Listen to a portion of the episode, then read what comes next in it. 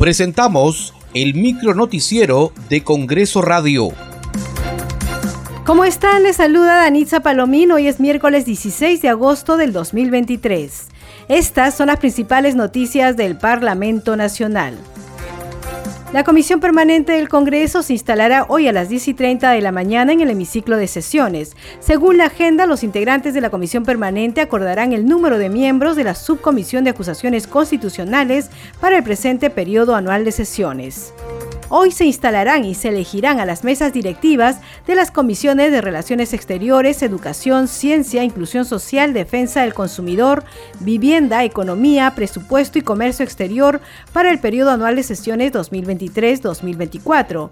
En la víspera se instalaron las comisiones de Pueblos Andinos, Constitución, Mujer, Descentralización, Agraria, Cultura y Defensa Nacional. La congresista Marta Moyano fue elegida presidenta de la Comisión de Constitución y Reglamento. Completan la fórmula los congresistas Adriana Tudela como vicepresidenta y Jorge Martí Corena como secretario.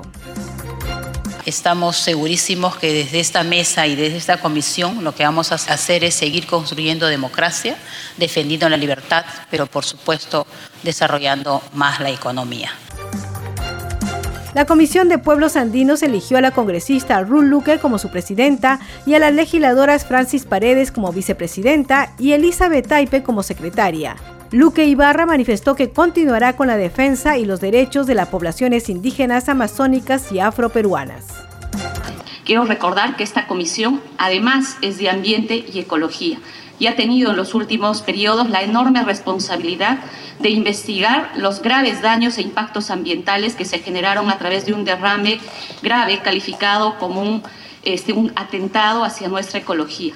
Mi eh, agradecimiento por esta designación para que podamos continuar eh, el trabajo que se ha venido desarrollando en los dos periodos anteriores, pero de la misma manera poder fortalecer la defensa y los derechos de las poblaciones indígenas, amazónicas y afroperuanas.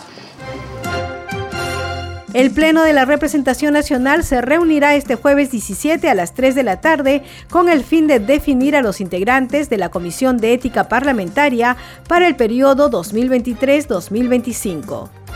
Muchas gracias por acompañarnos en esta edición. Nos reencontramos mañana.